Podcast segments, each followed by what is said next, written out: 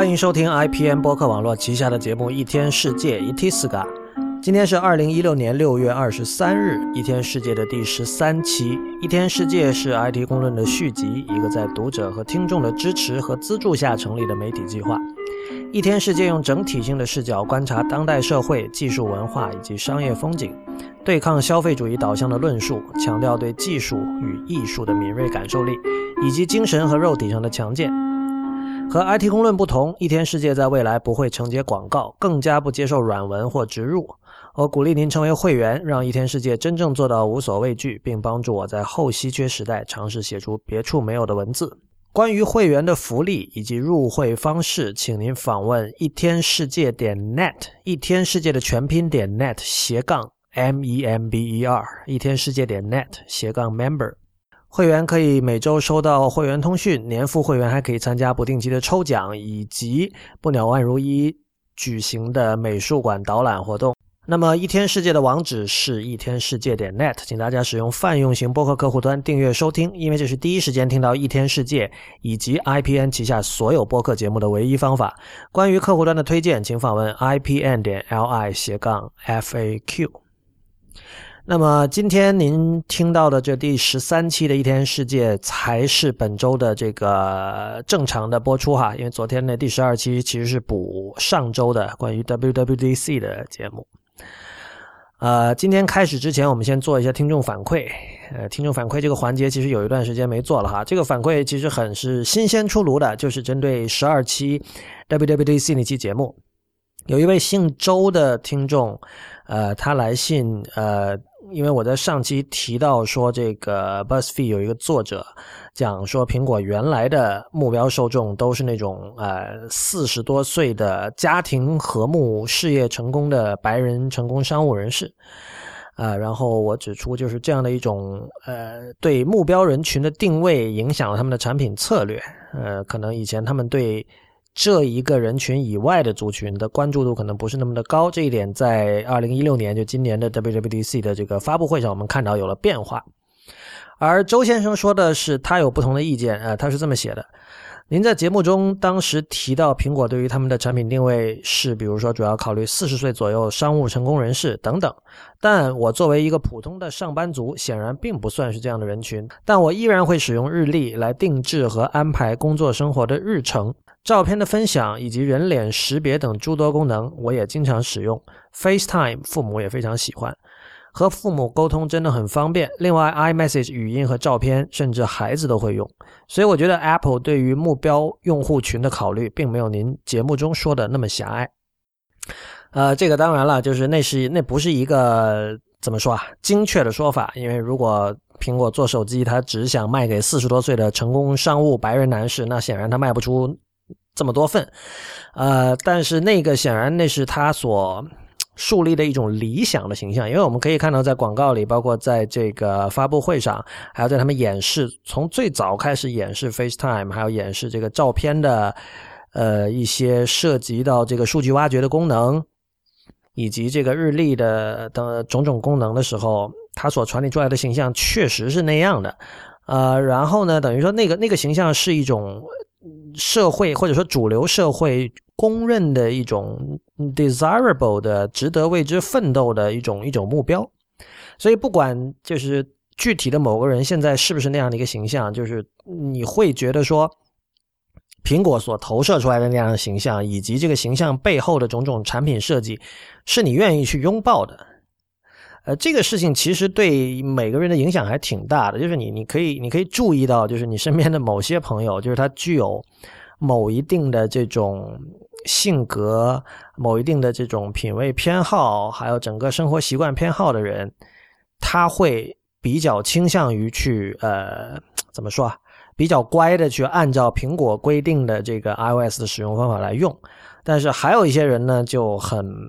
看不上这一套，就是比如说，我为什么要根据你规定的电子设备的使用方法来使用电子设备，对吧？所以我在上期节目里想说的，其实是就是第一，人和人之间的区别很大；第二个，每个人的生活场景的区别也很大。而大部分人的生活确实是相当的混乱和这个，就他他不是一个就是像我们经常说像那个 Jonathan Ive 住的那个白房子，并非一切都是井井井有条，而且这个非常的一尘不染的这样一种状态。所以，当我们比如说，如果我们的相册是一个非常混乱的相册，里面充斥着各种呃自拍截屏，还有就是大量的用来这个代替记忆的和也也代替笔记的一些，比如说你要一个电话号码，你可能直接拍对方的手机，对吧？那充斥着这种照片的时候，苹果它所它按照那样的所谓的 Apple Man 那样的这种理想的用户形象所设计出来的这个 Photos 这个 App 的功能。呃，是不是仍然有效？呃，我觉得这个就不一定了。而我们看到今年的 WWDC，其实意味着苹果它开始思考这些问题，开始想我要让其他的就是原来那种典型的白人 Apple Man 以外的这种形象的人，呃。他们的需求也能够被我们照顾得到，但是我我想我在这个最近的会员通讯以及上一期关于 WWDC 的节目想说的是，这不一定是好事，呃，这有可能会导致用户体验的这个下降，因为就是就是设如上期所说了，设计其实是一个，你就像我们老说苹果是一个善于说不的一个公司，但很显然，它现在开始就是在各个层面，包括他们最新的这个店铺设计哈。就是比如说旧金山联合广场的那个新店，还有在上海的五角场开的那个新店，就是在建筑设计上，它都已经变成了那种以前是封闭式的，但现在就是会向这个外部空间打开这样的一种状态。所以这是一个全方，这苹果现在的开放是全方位的开放，而而这一点对于未来其实是会有我我认为会有非常深刻的影响。而这个喜欢和拥抱以前的苹果的人。不一定会喜欢为呃现在正在慢慢的缓慢的演变的这个苹果。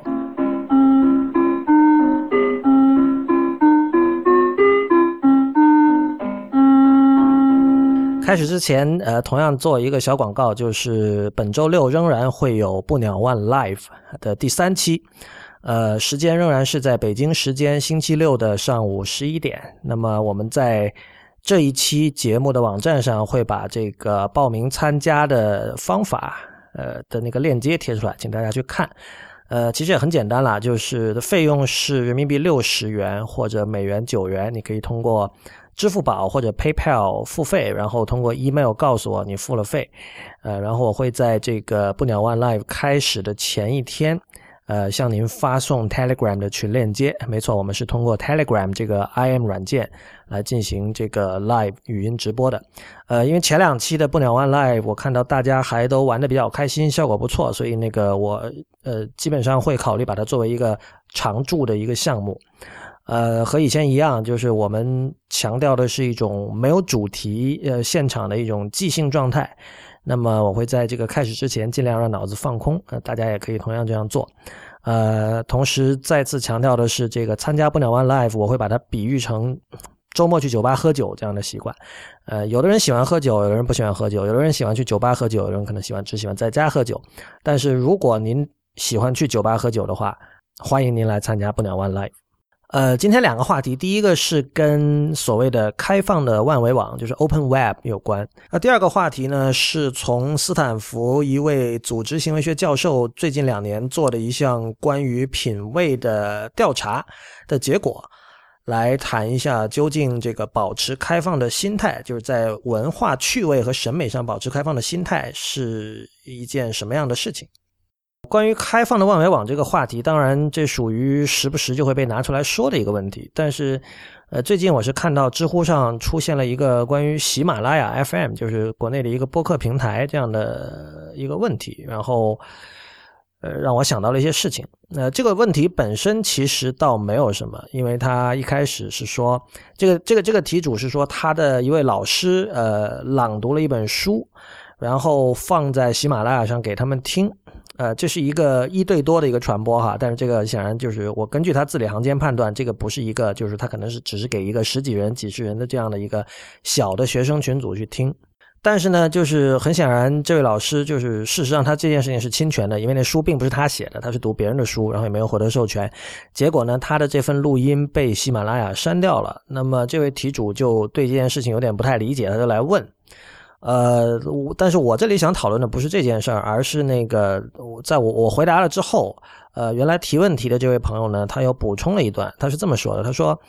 呃，在不鸟万如一的提醒下，我看了喜马拉雅的用户协议，发现用户上传到喜马拉雅的音频内容，喜马拉雅是不负责保存的。他要求用户自己备份，却又不提供下载功能，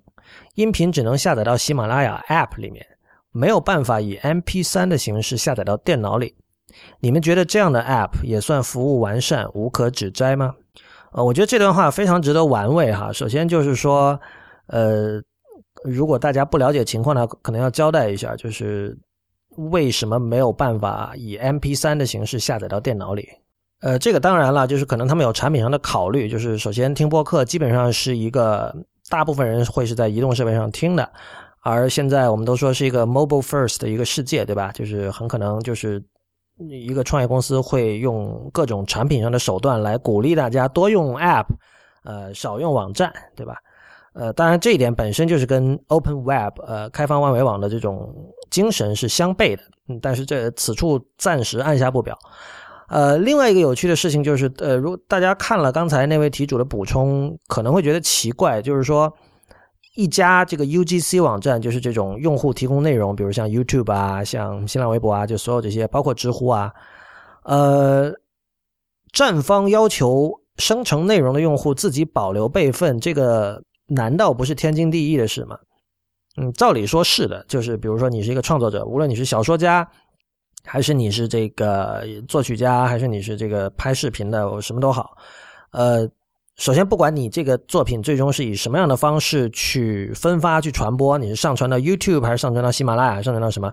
你确实，首先你自己应该做好备份。就算你只是自己拍着玩，你不准备给任何人看，我觉得你也有做好，应该有自己做好备份的这个基本的这种意识。但这里有趣的是，呃，喜马拉雅这个 App，还有包括像荔枝 FM，像国内很多这种呃想平台化的这种播客服务商哈。它在功能上主打的一点就是说，你可以通过我的 App 完成整个的录制、剪辑和上传的工作。换言之，如果你想做播客的话，如果你用我们的这个平台，你只要一个手机，你就可以做播客了。而且他们确实也做到了这一点。但是我们可以看到，这种方便性带来的一个后果，就是刚才这位提问的朋友他所描述这种情况。如果你一开始你的这个录音，是直接用手机录的，它是直接存在手机里的。而由于 iPhone 本身它不是一个呃像 PC 那种意义上的开放平台，你的这个录音文件录进去之后，你你未必可以很方便的拿出来，或者有的人，或者是你可能需要越狱和或者是用某种特殊的软件才可以拿出来。这对于呃习惯了 PC 就个人电脑 personal computer 的这个操作模式的人就会觉得很奇怪。因为你在传统的模式下，你做好了一个东西，肯定是你是在资源管理器或者在 Finder 里面有一个文件 MP3 或者什么的，然后那这个时候我会知道怎么保怎么备份。但是如果这个东西是存在手机里的，很多人其实他是并不清楚怎么备份的。所以在这个时候呢，我们可以说这位朋友他抱怨说喜马拉雅不提供把我录制好的节目以 MP3 或者任何数字文件的形式下载到电脑里。这个抱怨是合理的，但是它真的完全合理吗？又不一定，因为我们完全可以说，如果你真的这么在乎自己的呃知识产产品，那么你应该尽一切可能去对它进行去保护它，对吧？就是你可能你会想办法把它从这个我的手机里拿出来，呃，无论是通过比如说像 iTunes 的这个 File Sharing，我不知道喜马拉雅支不支持这个功能啊，因为我并不用喜马拉雅那个录音的功能。呃，或者是通过某种别的方式，你愿意越狱也好，愿意什么也好，呃，不管什么方式吧，就是如果你很重视你自己的这份录音的话，呃，作者本人确实有备份的义务。但是另一方面，你可以说这个是就是呃，创作工具的方便带来的一个大家没有想到的一个可能，或者说创作者没有想到的一个意外的负面的后果。那这里当然是跟这个，我们就回到 Open Web 的问题上哈。前两天我在一天世界的博客上写了一篇文章，叫“这个万维网才是最好的平台”。啊，万维网就是 Web 啦。呃，这个文章的缘起是这个我们旗下有另外一档节目叫《流行通信》，然后它的主播龙迪跟国内的《生活月刊》这本杂志有一个合作，然后就是他采访了一些人，然后做了一个采访系列。然后生活月刊在自己的微信公众账号里介绍这个系列的时候，嗯，他有这样一句话，他说：“一个未来的世界在听众的想象中徐徐绽放。”他描述的是流行通信这个播客哈。然后他说：“呃，并通过 iOS 平台同步传送到中关村、孟买和硅谷。”就是这，这是一个你你可以看到，就是这里的怎么说啊？这里的一些字眼并不是这个编辑随便写的，他是他是斟酌过的。嗯，他选择那三个地名，以及他选择这个要强调是 iOS 平台，其实是有意味的。就是这这是我的解读哈，不一定对，但我认为，因为呃，我知道《生活月刊》它是面向这个所谓的高端读者的这样的一份杂志，那么他希望在文字里传递出一种呃。高尚生活的感觉，这个我并不是带着这个呃，这个怎么说啊？带着负面的情绪或者带着这个 cynical 的情绪来说这句话的。这个就是每每本杂志有自己的定位，这很正常。但首先这句话是不符合事实的，因为就是这句话给人一个暗示，好像我们的节目只能通过 iOS 才可以听，这当然是不对的。大家都知道我们的节目就只要你有浏览器你就可以听，只要你能够上网你就可以听，对吧？呃。当然，就是呃，像这位编辑，他特地要把中关村、孟买和硅谷这三个地点点出来，也是为了让大家，因为这都是这个科技业的核心嘛，然后他会希望让大家就是。产生这样一种感觉，就是这些节目是很有科技味道的。或许我想他是这么想的，但是事实上这也并不是 IPN 所强调的一点。我们恰恰强调的是，任何内容都可以以任何的形式，无论是最最尖端、最潮、最新的形式，还是最古典的，甚至是在很多人看来是非常 old school 和老老旧的形式来呈现。在这背后，我看到的是一种呃，对于数字平台的认知的错误。呃，固然 iOS 是所谓的高端平台，它的这个所谓高端的意思是在于你就是在在这个平台上，价值或者说金钱的流动是最最顺畅的。呃，用用用大白话说，就是 iOS 的用户付费意愿比较高，对吧？这个是我相信就是做产品的人都会有共识的一件事情。呃，和 Android 相比，那如果和 Web 这个平台相比，很显然，Web 在这个支付手段上。呃，尤其是这个支付的怎么说啊？它的便捷性和这个体验上都是不如啊 iOS 原生的这个环境的。当然，另一点就是 Web 由于它是一个开放的平台，它的这个信息的传递过于的方便，而这种方便性也使得它的稀缺性，这个它的上面的内容和资源的稀缺性受到了损害。所以这同时也会让它并不是那么容易所谓的变现或者商业化。但是这绝对不意味着 iOS 在各个方面都是更好的平台。事实上，如果综合一切因素考虑，毫无疑问，Web 万维网才是最好的平台。这背后也没有什么特别高深的道理，其实就是一个很简单的一个 accessibility 的问题，就是由于万维网的开放性，你只要有浏览器啊，所有人都有浏览器，而且都是免费的。我们现在现在没有收费的浏览器了，对吧？然后你只要有浏览器有网址，你就可以访问。那个网站你就可以看到那种内容，呃，这就意味着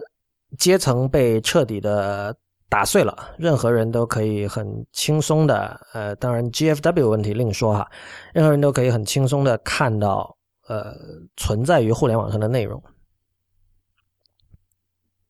但是如果有听我们之前的节目的朋友应该知道哈，就是这几年来，呃。开放性的万维网，它在不断被蚕食。呃，具体来说，在美国主要它蚕食它的就是 Facebook，而在中国就是微信。呃，最近那个大西洋月刊《The Atlantic》写了一篇很长的关于那个 Evan Williams，就是 Twitter 的联合创始人和 Medium 的创始人的一篇文章。然后他把 Williams 描述成了一个，呃。内心还是很想捍卫开放万维网价值，但是由于有投资人的压力，不得不做一些妥协，然后采取了一种折中的态度的这样的一个角色。就是我们知道，这个 Medium 显然它在某种程度上，它跟开放的万维网是相悖的。它是想，它本身想成为一个呃，并不百分之百开放的平台，但是另一方面呢，Williams 又反复指出说，Facebook 这样的平台其实是。呃，在危害这个我们所热爱的万维网，因为因为 Facebook 一切它的所有的东西都是锁在它的这个账号系统里面的，你必须要有 Facebook 有相当多的功能，甚至很多内容你都必须要登录 Facebook 账号才能够看得到。而且你如果使用 Facebook 的这个 App，呃，你要进行分享的话呢，很多时候它并不是互联网界的一个良民，就是就是大家公用的那种开放性的这个分享工具，它是不支持的。比如说，它并没有在 iOS 上那个 Facebook App 并没有使用呃从 iOS 八开始就支持的那个系统级别的呃跨 App 之间的分享，它只能够分享到 Facebook 这个系统的设计者允许你分享的那几个地方。那其实基本上就是只能够让你在 Facebook 这个系统之内分享。那很显然，在这点上，微信跟 Facebook 是非常接近的。啊今年三月的时候，Drupal 这个 CMS 软件的创始人写了一篇文章，叫《我们能不能拯救开放的万维网》（Can we save the open web） 的文章。啊，然后在他写了之后呢，这个 WordPress 另外一个 CMS 的创始人，呃，转了这篇，然后他说这个说的很好，完全同意，对吧？呃。这个文章的具体内容，其实我我们当然会把文章链接贴在本期的网站上，但是文章的具体内容，我我相信我们的长期读者是知道的，就是去中心化是好的，中心化会带来效率和更好的用户体验，但是它会它在政治上是没有那么好的，因为就是刚才描述的万维网的这种呃对所有人开放。无差别的开放的这样一种状态会没有，然后它会让很多，它会阻碍创新，它会让这个原本拥有权利的人的权利进一步的巩固，等等等等。那么我们现在回到刚才提到的喜马拉雅的这个问题，就是说，呃，我认为这是一种，呃，我会称之为这个用户体验原罪吧。原罪这个词可能有点重哈，但是。由于我们在过去的十年的时间里越来越重视用户体验，我们把用户体验的这个这件事情的优先级放得非常的高。很多时候我们会为了用户体验而不知不觉的牺牲掉一些东西，比如说在这个就喜马拉雅的那件事情提问的那个人的老师那里，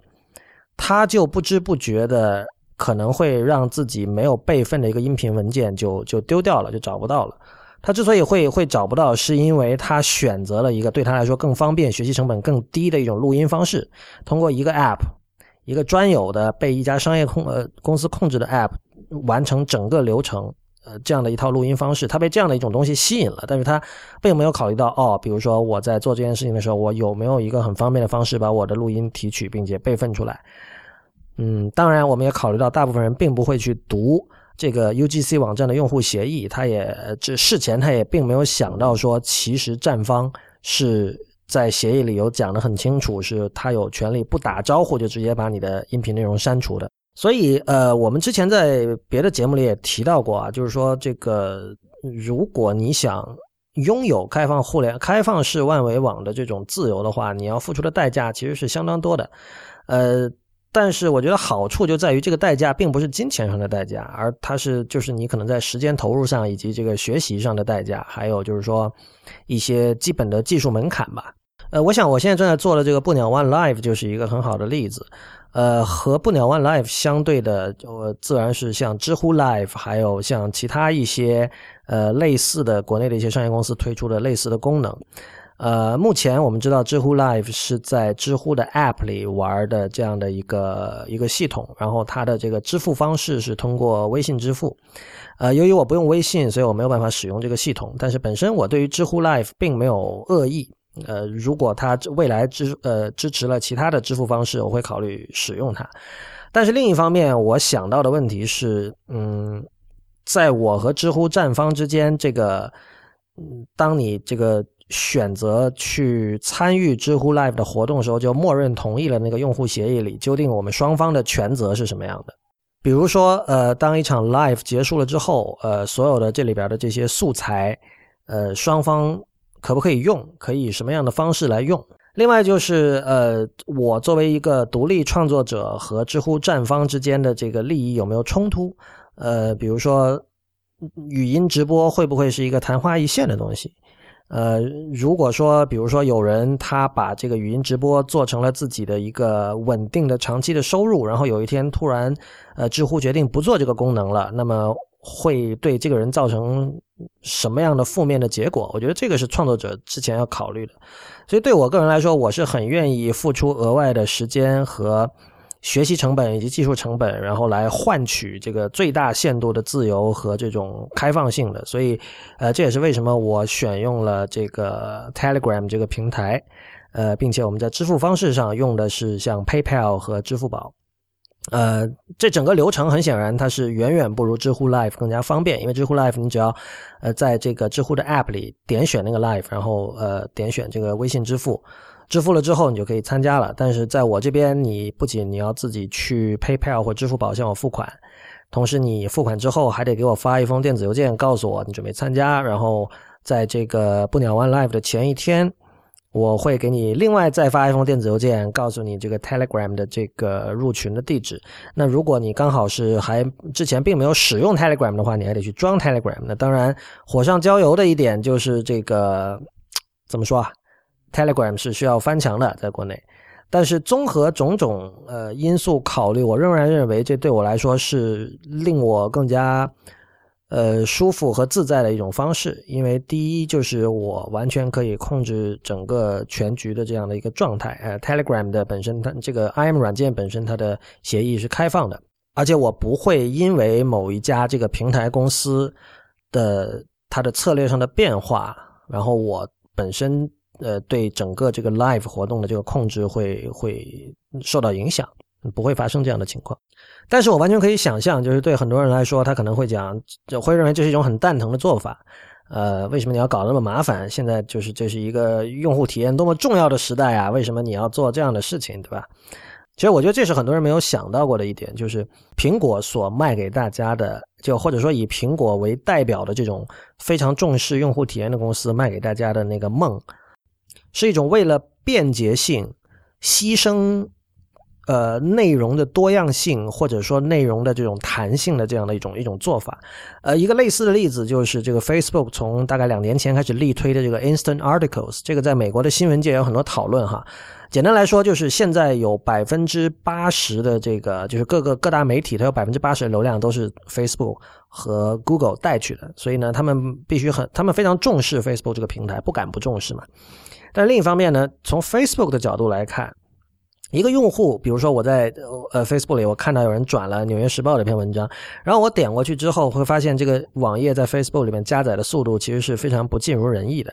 呃，这个道理也很简单，术业有专攻嘛，就是说这个 Facebook 本身它在这个网页加载速度的优化上，显然是比这个《纽约时报》的网站的后台人员是要更更强的。所以他当时为了就是 Facebook 在提升用户体验，简单来说就是这个文章的加载速度，这是用户体验很重要的一部分，甚至可以说是最重要的一部分。在提升用户体验的名义下，他提出了这个 Instant Articles 这个计划，就是说他用自己的一套方式，这就他帮新闻媒体来 host。来托管他们的这个文章的内容，还有包括图片啊等等。这样按照他们工程师的说法，我记得是把那个网页的加载速度提高了七倍还是多少？那么当然就是这个其实对于呃新闻媒体来说不可谓不是一件好事，因为首先它如果它完全拥抱 Facebook 的这个 Instant Articles 这个功能的话，它自己省去了一大部分这个技术成本以及这个流量成本，这些东西都由 Facebook 来包办了。呃，另外呢，他们在利用这种，他们在这个 Instant Articles 平台上卖出的广告，如果是他们媒体自己卖出的，一分钱都不用分给 Facebook；如果是 Facebook 那边卖出的，他们按照这个七三的比例，就是 Facebook 三内容方七这样的比例来分成。这个听起来其实是一个相当对于新闻媒体来说是一个相当合算的买卖，但是很显然，这里最大的呃一个问题就在于新闻媒体把自己的主动权。几乎完全交到了 Facebook 的手里。如果 Facebook 未来对于这个，就他们作为新闻传播平台这样的这个身份，他们的想法有了变化，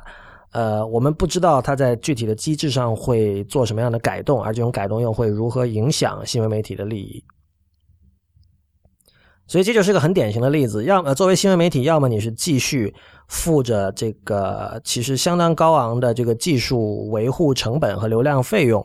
但是呢，保持自己的独立性以及对自己的平台的完全的控制，还是说你去和更大的在技术上比你更强的平台合作，然后放弃你的一部分利益？事实上，这件事情我相信之前在呃互前互联网时代同样是存在的。但是在某些领域，比如说像这个电视领域，基本上一个制作电视剧的一家公司，他不会想自己去开一个开一个新的 HBO，因为这个显然是非常不现实的。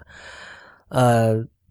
这也是为什么万维网是一件非常值得守护的一个东西，就是因为它像呃非常有一种前无古人的一种一种一种味道。呃，在以前并没有出现过这样一个可以。这个就是高度的，就真正的 disruptive，真正的挑战大型媒体机构这样的一种一种机制，而我们都希望它能够继续的存活下去。所以近几年，在这个像 Facebook，呃，包括 iOS，包括微信，包括各种各样的想在这个互联网上搭建一个呃并不完全开放的一个 Meta 平台这样的公司的这种呃围剿之下吧。呃，Web 或者说万维网，它的这个日子并不是那么好过。一个最典型的一个表现就是，呃，现在有越来越多的人，他并不会去直接访问一个呃媒体的首页，甚至很多人都已经，我相信有些人甚至是并就并不清楚所谓的网址，所谓的 URL 是什么东西。他们只知道我打开微信，我就可以看到新闻，或者我打开 Facebook，我就可以看到新闻。但我认为，如果说读者有呃偷懒的权利的话，其实内容方是并没有这样的权利，或者说内容方是有呃去思考这些问题，并且维系万维网的这种开放性的义务的。这也是为什么我看到当生活月刊把我们的节目描述为是通过 iOS 平台发布的这件，这这我看到这样一种描述的时候，啊，感到一点点的悲哀的原因吧。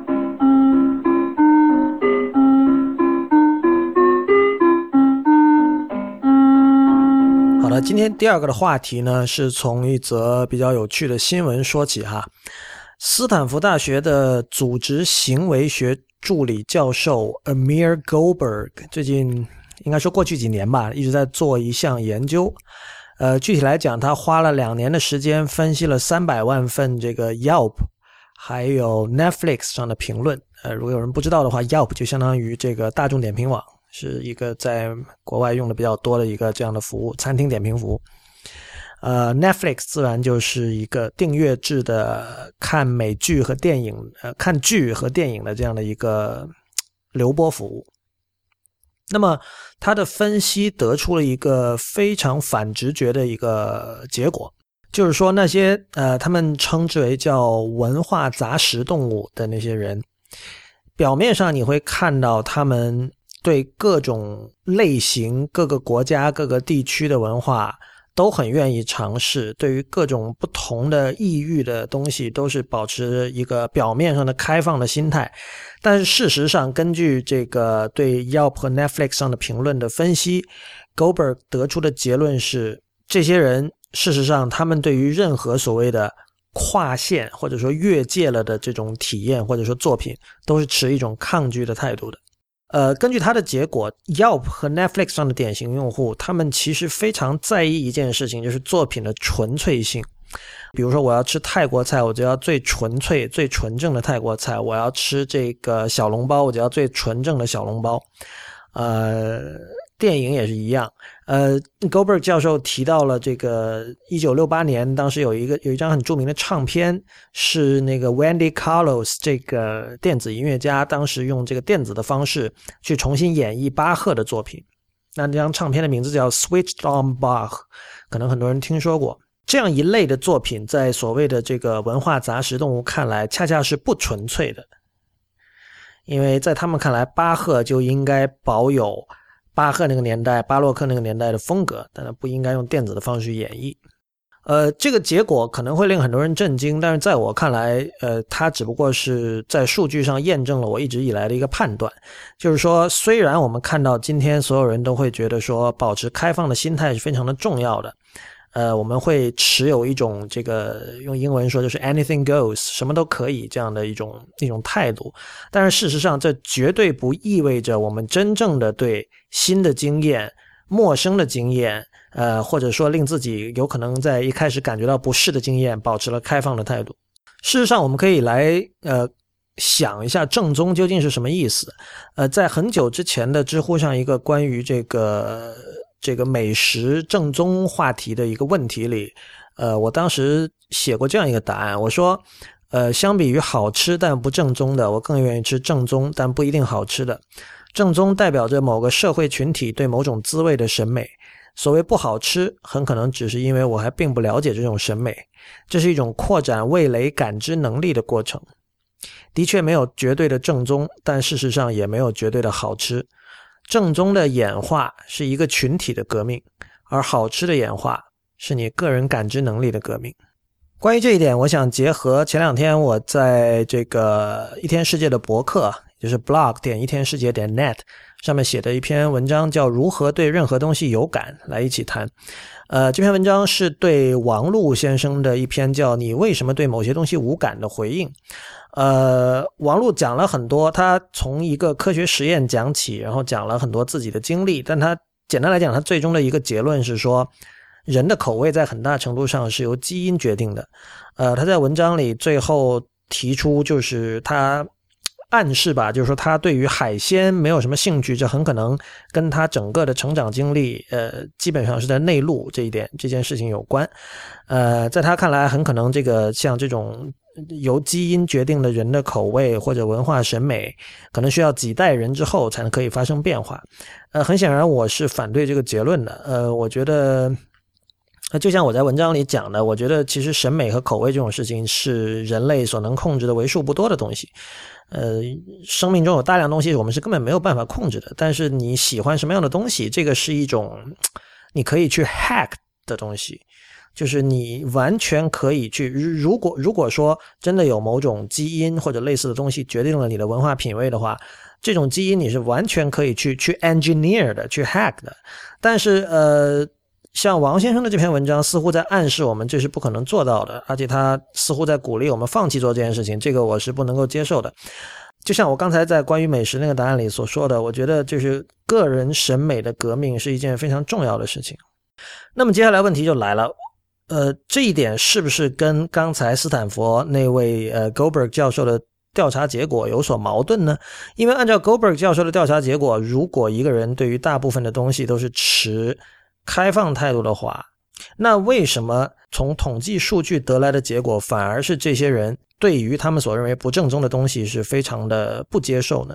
在这里，我想请大家看有一有一个有一套呃，苹果香港的苹果日报做的关于音乐的一套报道。呃，这个报道的系列的名字叫“阴魂不息”，呃，音乐的音，呃，灵魂的魂，阴魂不息。然后他讲的主要是在一九八零和一九九零年代香港的一些呃做音乐杂志的人，以及一些音乐行业的从业者。呃，其中他有采访一个在当年香港 HMV 工作的人，就是 HMV 是呃英国的一个呃音乐连锁这个销售。那个商店，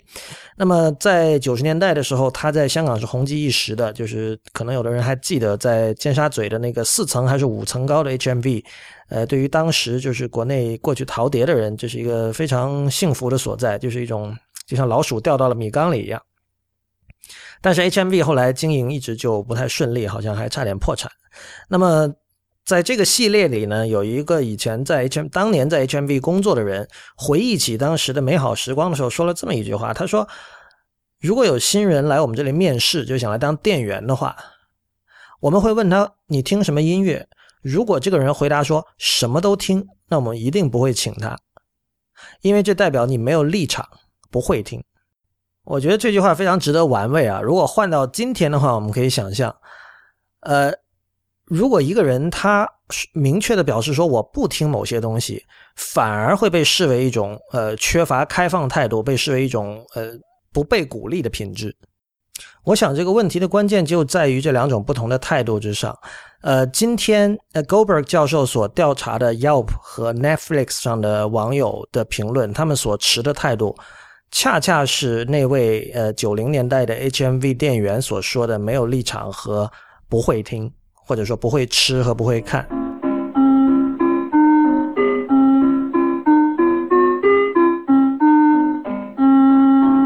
对所有的东西开放的保持开放的态度，和认为所有的东西都不错都挺好，就是两种截然不同的东西。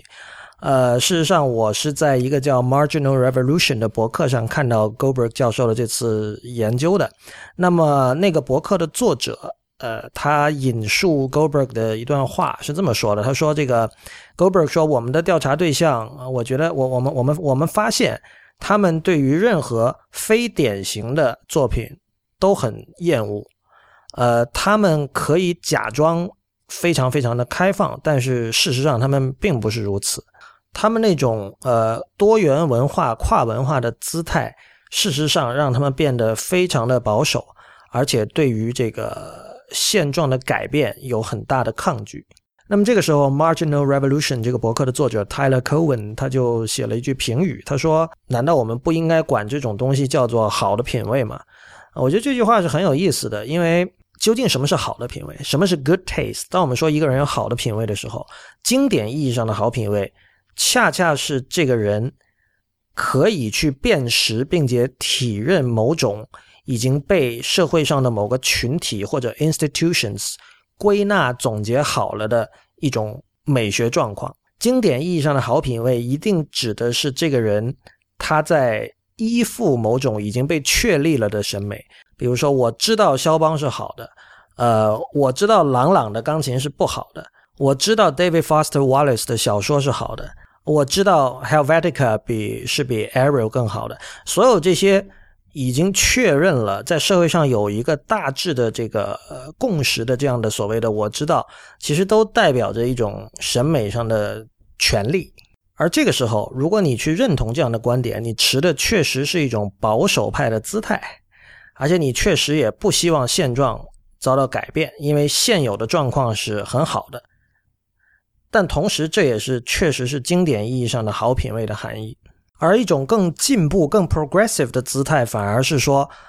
凭什么你认为这些是好的东西？凭什么你认为 Helvetica 就一定要比 Ariel 好？凭什么你认为谁谁谁弹的肖邦才是正统的肖邦？我有别的看法。呃，凭什么西方社会对某件事情的看法就一定是最高的标准？对吧？这是更进步的状态。但是在这个新的观点没有形成新的一种 institution，没有被在一个更广泛的范围内。被认可之前，它跟传统意义上说的好品味是两件不同的事情。而我们必须知道，这个所谓的这个进步主义也好，或者说 diversity 多样性也好，它本身并不是一个终极的目标，它是达到某一个另外的目标的一个过程。所以，我想这里就是呃，Goldberg 教授所调查的那些人的一个一个问题，他们似乎把。我要对所有东西保持开放这件事情本身当成了目标，但事实上这只标志着你旅程刚刚开始。在开放之后，如何形成你自己的体系，呃，你自己的这个规则，自己的一套这个判断的标准，这才是更加重要的事情。如果你对所有的东西只是小清新式的或者浮光掠影式的表达一种挺好还好的状态，那么你永远没有办法建立自己的体系。你的所有的审美活动的唯一的结局就是你对所有的东西保持开放，而就像我们在这个软件的开源运动中所了解到的那样，单单保持开放本身是没有任何意义的。感谢大家收听第十三期的一天世界 Itiska。一天世界是 IPM 播客网络旗下的节目。如果你喜欢我们的节目，请考虑成为我们的会员。会员福利和入会方法，请参看一天世界点 net 斜杠 member。一天世界的全拼点 n e t 斜杠 m e m b e r，欢迎您在社交网络关注我们。我们在新浪微博叫一天世界四个汉字 i p n，在 Instagram 和 Twitter 都是叫一天世界的全拼 i p n。同时，也欢迎您收听 i p n 博客网络旗下的其他精彩节目：High Story、太医来了、硬影像、流行通信、风投圈、博物志、选美、未知道、时尚怪物、无次元、内核恐慌。以及陛下观，我们下周再见。